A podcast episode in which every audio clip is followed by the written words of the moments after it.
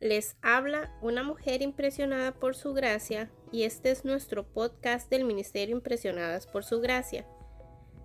Estás escuchando Mujeres de la Biblia, un estudio devocional sobre las mujeres en las escrituras.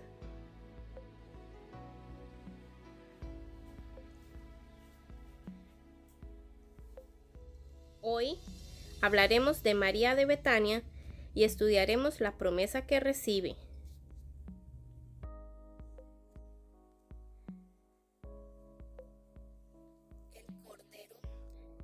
El Cordero Pascual en el Antiguo Testamento era solo una sombra de lo que habría de venir. Como nuestro Cordero Pascual, Jesús ha llevado a cabo completa y absoluta redención de nuestros pecados. Tal como moría el pequeño Cordero, para que los primogénitos de las familias hebreas no murieran y pudieran ser liberados de Egipto. Asimismo, Jesús, nuestro Cordero Pascual, murió para que nosotros quedemos libres de la esclavitud al pecado. Promesas en las Escrituras. Juan vio a Jesús que se acercaba a él y dijo, Aquí tienen al Cordero de Dios que quita el pecado del mundo. Juan capítulo 1 versículo 29.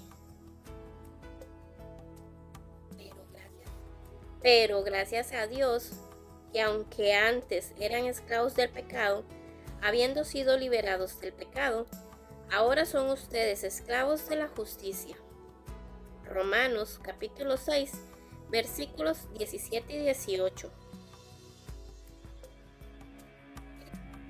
Cristo, nuestro Cordero Pascual, ya ha sido sacrificado, así que celebremos nuestra Pascua, no con la vieja levadura, que es la malicia y la perversidad, sino con pan sin levadura, que es la sinceridad y la verdad.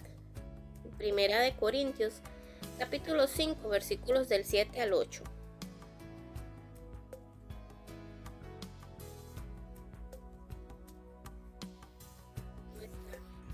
Nuestra oración es que el Dios de nuestro Señor Jesucristo, el Padre Glorioso, te dé el espíritu de sabiduría y de revelación para que lo conozcas mejor y que asimismo sean iluminados los ojos de tu corazón para que sepas a qué esperanza Él te ha llamado